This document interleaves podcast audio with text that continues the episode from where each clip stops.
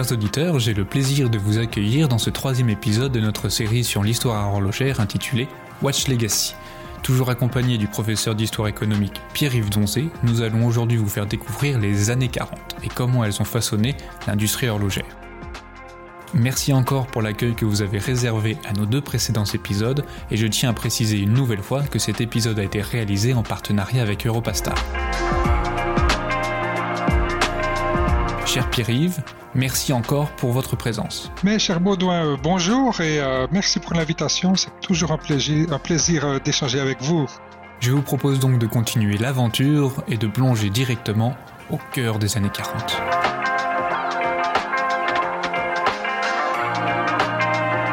Alors, les années 40 sont une décennie de charnière hein, dans, l'histoire du XXe siècle. Le premier euh, fait majeur, c'est bien évidemment la Seconde Guerre mondiale, qui se poursuit durant toute la, première partie de, la décennie. Mm-hmm. Euh, et ensuite, ce sont surtout les conséquences. Disons, il n'y a, pas, a pas besoin de, venir en détail sur la guerre, tout le monde en connaît les détails. Mais euh, ce qui est intéressant, plus dans une perspective de compréhension de la dynamique de l'industrie horlogère, c'est l'après-guerre. C'est ce qui se passe après 1945. Et là, il y a deux autres euh, faits majeurs qui se passent, qui peuvent apparaître contradictoires, mais qui sont en fait complémentaires, et qui sont premièrement euh, la déglobalisation de l'économie mondiale. Par déglobalisation, j'entends euh, la fin d'une économie mondiale qui était parfaitement euh, unifiée, mise en cause certes par la guerre et la crise des années 30, mais qui fonctionnait encore euh, plus ou moins tel quel. On a après 45 vraiment deux blocs qui vont commencer à se mettre en place dans le cadre de la guerre froide d'une mhm. part, mais aussi, il ne faut pas l'oublier, dans le cadre de, des décolonisations et de, euh, de la naissance du monde postcolonial, avec notamment l'indépendance de l'Inde et euh, l'arrivée des communistes euh, en Chine. Donc on a un monde qui est euh, beaucoup moins unifié politiquement, économiquement qu'auparavant. Et ça, ça, ça, va, ça va jouer un rôle très important pour toute la seconde partie du XXe siècle. Et puis le troisième élément majeur, le troisième fait majeur de cette euh, de cette décennie qui peut entrer en contradiction avec cette idée d'un monde qui se déglobalise, c'est la conférence de Bretton Woods qui a lieu euh, aux États-Unis et lors de laquelle se met en place un nouveau euh, système financier mondial dominé par les États-Unis. Par mondial, j'entends capitaliste, puisqu'on est précisément dans ce, ce monde déglobalisé, mais tout l'Ouest, toute la partie qu'on appelle libre ou capitaliste va euh, se réorganiser avec un système financier qui repose sur le dollar et sur la domination des États-Unis. Donc on a un monde semi-globalisé qui se met en place, si l'on veut. Euh, très unifié au sein du monde capitaliste. Voilà un petit peu le, portrait rapide que l'on peut faire de, de cette décennie. Et selon vous, quelles ont été les conséquences de la Deuxième Guerre mondiale sur l'industrie horlogère suisse? Je pense qu'il y a une première chose euh, importante, c'est que ces différents changements, ces faits majeurs des années 40 vont renforcer la position de la Suisse dans le monde. Pourquoi? En raison de la neutralité, tout simplement. Dans tous les autres grandes nations horlogères, que ce soit l'Allemagne, que ce soit les États-Unis, que ce soit le Japon, l'industrie horlogère s'est convertie à une, industrie de guerre. Donc on a arrêté de faire des montres pour faire des armements. La Suisse a bien sûr également contribué à faire des armements euh, pour les, les BDG pendant la guerre, mais également poursuivi la production de montres. Ce qui fait qu'en 1945, la Suisse et euh, l'industrie horlogère suisse est pratiquement la seule à être spécialisée dans la production de montres. Donc ça renforce sa position. D'accord. Et, puis, il y a un élément qui vient peut-être un petit peu contredire ou contrebalancer euh, cette, position dominante. C'est pour ça que je parlais d'une position, une domination fragile, ou que je vais parler d'une domination fragile de, l'industrie horlogère euh, suisse dans le monde. C'est a certains concurrents qui ont appris à faire, à produire en masse des armements qui vont, après 45, se reconvertir ou se convertir euh, à la fabrication de montres. euh, parce qu'on a des machines-outils de très haute qualité, parce qu'on a des usines, on a des savoir-faire avec des ingénieurs qui maîtrisent des, des, productions, des technologies de production, et puis des euh, demandes d'armement qui sont un peu plus faibles pour certaines entreprises. Et un cas important, c'est l'industrie américaine Timex. Timex, euh, qui a eu plusieurs noms, euh, donc je, ne fais pas dans, les détails, l'important c'est sa marque qui deviendra essentielle. Timex est à l'origine une usine d'armement euh, américaine qui se reconvertit au, à l'horlogerie après 45 et qui va devenir la première entreprise globalisée dans, l'horlogerie. Euh, ici, c'est une conséquence de Bretton Woods avec la force du dollar, avec euh, la force du dollar pousse des entreprises américaines à investir dans d'autres pays parce que, disons, leur marché étranger n'ont pas assez de dollars pour acheter les montres américaines. Donc, euh, plutôt que d'essayer d'exporter depuis les États-Unis à des pays qui n'ont pas de dollars, on va construire des usines sur place et vendre en monnaie locale les, les montres qu'on fait sur place. Et c'est Timex qui, qui va ouvrir petit à petit des, euh, des, usines dans l'ensemble du monde. Mais ça, ça, c'est un peu plus tard. Donc les années 40, fin des années 40, c'est les débuts de Timex. Et euh, peut-être ce, ce qu'on peut aussi ajouter d'intéressant dans cette perspective, c'est la distinction entre les pays euh, qui sortent vainqueurs de la guerre et ceux qui en sortent vaincus. Euh, et ce, à long terme, il, valait mieux, pour être fort dans l'industrie civile, il valait mieux sortir vaincu de la guerre. Euh, je pense à l'Allemagne et au Japon, parce que les, euh, les mesures prises en 1945 par les Alliés font qu'il devient interdit de produire de l'armement dans ces deux pays. Et euh, tous les ingénieurs, toutes les entreprises qui ont ce savoir-faire de l'armement vont se reconvertir massivement dans l'industrie civile, puisqu'il n'y a plus que ça à faire. Donc c'est l'origine euh, de l'industrie automobile euh, allemande et, japonaise, mais c'est aussi un des succès des entreprises horlogères de ces pays après la guerre. Alors qu'au contraire, aux États-Unis, j'ai parlé de Timex, mais il y a d'autres entreprises qui se portent bien après la guerre, je pense à Bulova et à Hamilton, mais qui à long terme vont souffrir de la dépendance envers les commandes militaires parce que c'est une sorte de marché captif, peu compétitif, qui vont entraîner les entreprises dans, une sorte de, dépendance envers un marché facile. Euh, donc voilà un peu ce qu'on peut dire sur les conséquences de la guerre sur, euh, sur les entreprises horlogères.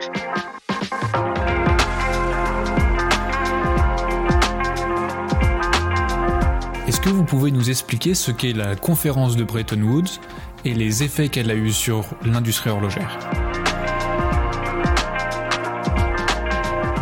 Bretton Woods, euh, très rapidement, euh, c'est une, euh, une, conférence qui a lieu en 1944 aux, aux États-Unis, lors de laquelle les représentants des pays alliés se retrouvent et décident de reconstruire un système financier mondial après la guerre afin de faciliter les échanges commerciaux et d'assurer la stabilité des relations entre les diverses monnaies parce que euh, on, l'a vu dans les épisodes précédents, les euh, les crises économiques à répétition et les crises politiques qui s'en suivent dans les années 20 et dans les années 30 déstabilisent complètement le commerce international.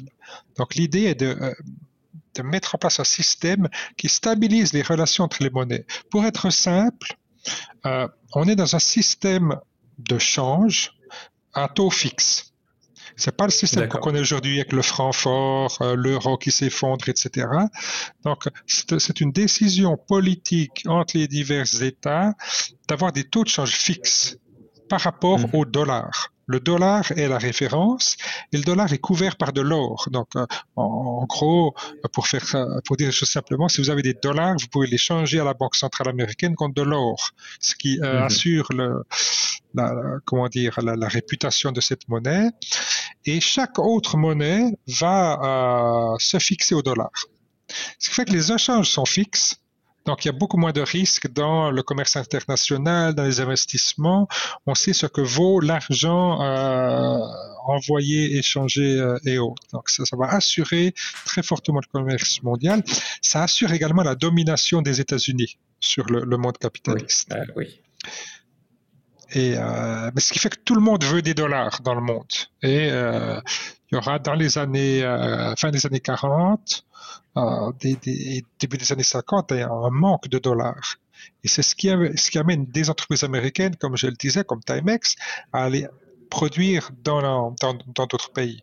Par exemple, si on prend l'exemple de la France, qui n'a pas assez de dollars pour acheter des montres américaines et d'autres produits américains. Donc l'horlogerie, c'est qu'une, c'est qu'un, objet parmi, d'autres. Mais si on n'a pas assez de dollars en France pour acheter des produits américains, les entreprises américaines vont venir les produire en France, les vendre en francs français, et puis tenter plus tard de changer leurs francs français en dollars. Puisque les taux de change sont fixes, il y a peu de risques à long terme de perdre euh, sur les taux de change. Donc c'est une grande stabilité du monde euh, capitaliste. À la suite de la Deuxième Guerre mondiale, on a vu apparaître deux blocs distincts ainsi qu'un monde postcolonial. Mais est-ce que vous pouvez nous dire les effets qu'ils ont eus sur l'industrie horlogère? Alors, euh, un effet important, c'est de voir apparaître une concurrence dans, dans le monde non capitaliste. En gros, c'est le développement, dans un premier temps, d'une industrie horlogère en URSS qui avait qui était apparu à la fin des années 30, mais qui n'est jamais vraiment qui, est jamais parvenu à devenir importante parce qu'il était passé à la production de guerre très rapidement. Mais après 45, hmm. il y a euh, une nouvelle industrie horlogère soviétique qui dépend essentiellement de l'Europe de l'Est et des, pays euh, socialistes. Euh, donc, ce qui explique qu'on a ce monde bipolaire avec deux grands marchés, deux grandes zones commerciales qui, qui se font face. Et puis, on aura, euh, disons, au niveau de l'horlogerie, ce qui va renforcer, la position de la Suisse, c'est sa neutralité. Euh, la Suisse est un pays capitaliste, euh, euh, proche d'un système extrêmement libéral, mais on utilise la neutralité pour faire des affaires dans le monde entier, y compris dans les pays communistes, y compris dans le monde postcolonial. C'est à ce moment-là que les entreprises suisses vont utiliser de plus en plus l'image de la Suisse comme argument de vente dans le monde postcolonial. On n'est pas américain, on n'est pas on n'est pas occidental, on est suisse. On va également adapter sa publicité, son message. Euh, ce qui est extrêmement intéressant, c'est de voir l'évolution des publicités euh, faites par les marques horlogères spécialisées en Inde. Euh, Jusqu'à la fin de la Seconde Guerre mondiale, on s'adresse aux colons britanniques. Euh, il y a des, marques, il y avait une marque qui s'appelait West End, qui était très forte, qui dominait le marché indien et qui s'adressait aux colons avec des publicités, une campagne publicitaire dans laquelle on disait votre servant a besoin d'une montre. Donc achetez une montre à votre servant parce qu'il doit organiser le, fonctionnement de de, de, de, votre, la maison, de, la maison, exactement. Le message va évidemment changer drastiquement après l'indépendance de l'Inde. On va plus s'adresser aux colons, on va s'adresser à la population locale avec toute une imagerie qui met en scène euh, la, la, les traditions indiennes, euh, des, les, costumes indiens euh, et toute la culture locale. Donc on, il y a vraiment tout un tout un effet euh, sur le marketing horloger dans ces pays-là. Ah, absolument. je prends l'exemple de l'Inde, mais ce serait la même chose dans toutes les, colonies en voie d'indépendance. Et, justement, ces, colonies en voie d'indépendance, est-ce qu'elles représentent, au point de vue des exportations, des, nouveaux débouchés pour, euh, pour les, montres, ou enfin les marques horlogères, ou ça va prendre plus de temps? Alors, euh, c'est un, un, débouché qui est négligeable euh, à, ce moment-là en raison de la dépendance envers les États-Unis. Les États-Unis, dans les années 40, c'est la, la Chine d'aujourd'hui. Donc, euh, euh, donc, tout le monde veut vendre des montres aux États-Unis. Et puis après, on a d'autres marchés. Donc, on a les, les colonies, les ex-colonies, donc qui représentent pas grand-chose en raison de la dynamique des autres marchés parce qu'eux-mêmes sont, sont pas importants. Et deuxièmement, ce ne sont pas des marchés nouveaux. Les Suisses ont été présents presque depuis le départ, dès le milieu du 19e siècle. On a des Suisses qui vendent des montres en Amérique latine, en Inde, en Chine, partout dans le monde.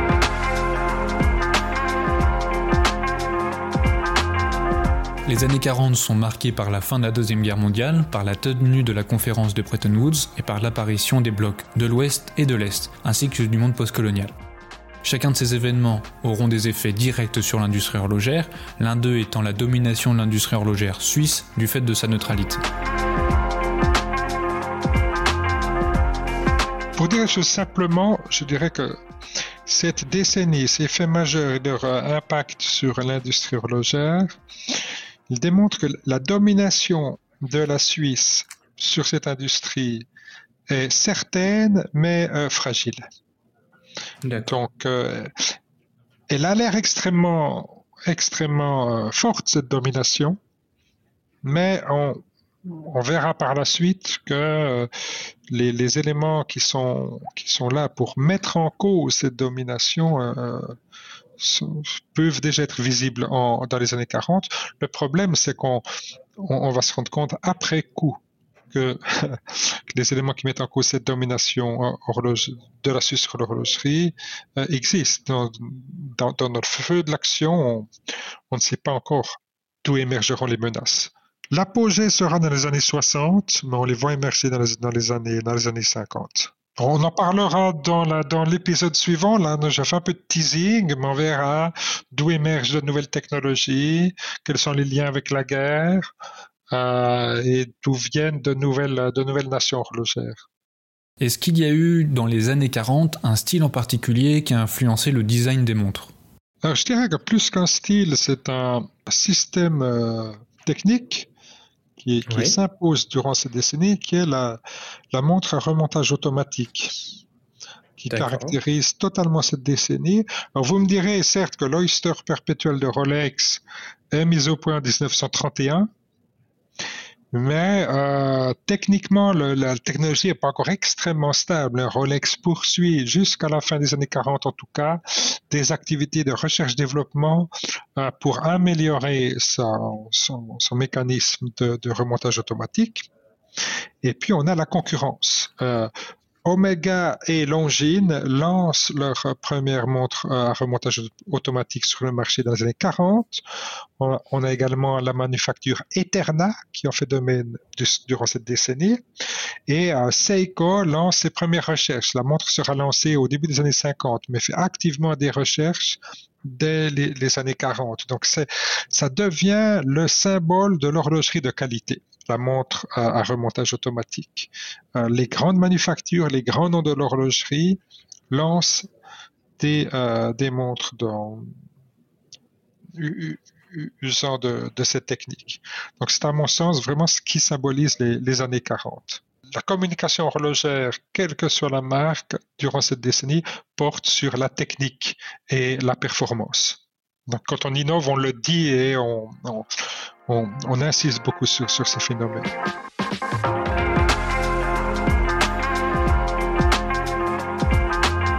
Cette période de bouleversement est donc marquée par la recherche et l'innovation puisque la montre à remontage automatique est devenue dans les années 40 le symbole de l'horlogerie de qualité. Est-ce que vous auriez une petite histoire dans la grande histoire à nous raconter? Une petite anecdote qui lie un peu toutes, euh, toutes ces choses, l'excellence technique, guerre et émergence de nouvelles nations, c'est le fait qu'en 1943, Seiko euh, présente son premier prototype d'horloge de marine.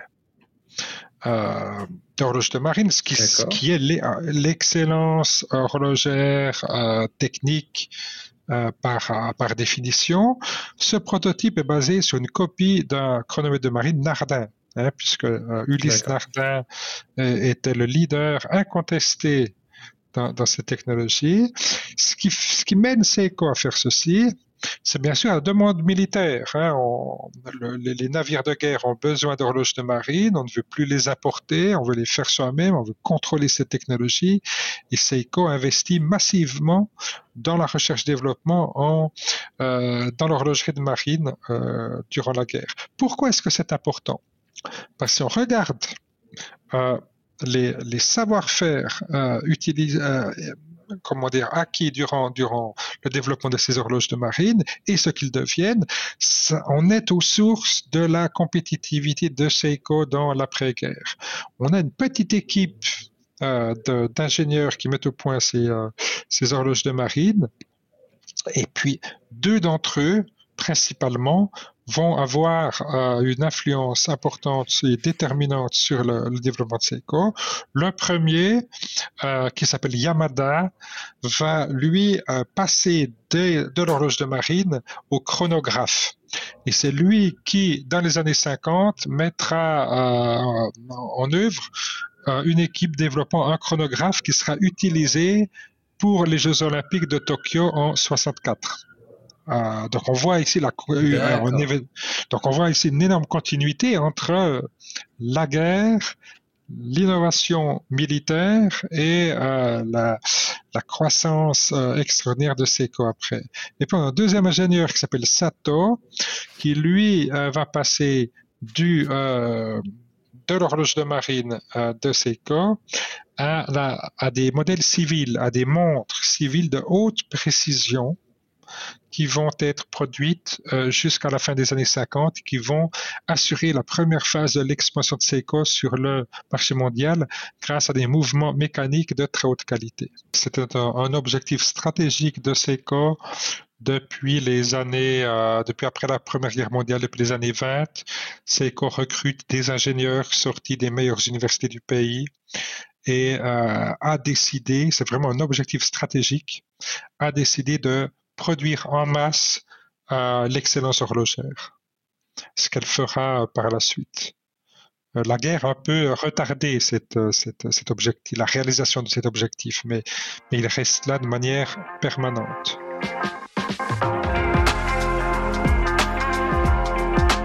Si l'industrie horlogère suisse a pu bénéficier de sa neutralité pour imposer sa domination sur le monde, cette dernière reste fragile. Les années 40 voient émerger de nouvelles multinationales telles que Timex, mais aussi un retour en force d'acteurs tels que Seiko qui vont concentrer tous leurs efforts sur l'acquisition et l'amélioration de connaissances techniques. La domination suisse, malgré sa fragilité, pourra-t-elle résister aux années 50 Le suspense reste entier et vous le découvrirez dans notre prochain épisode.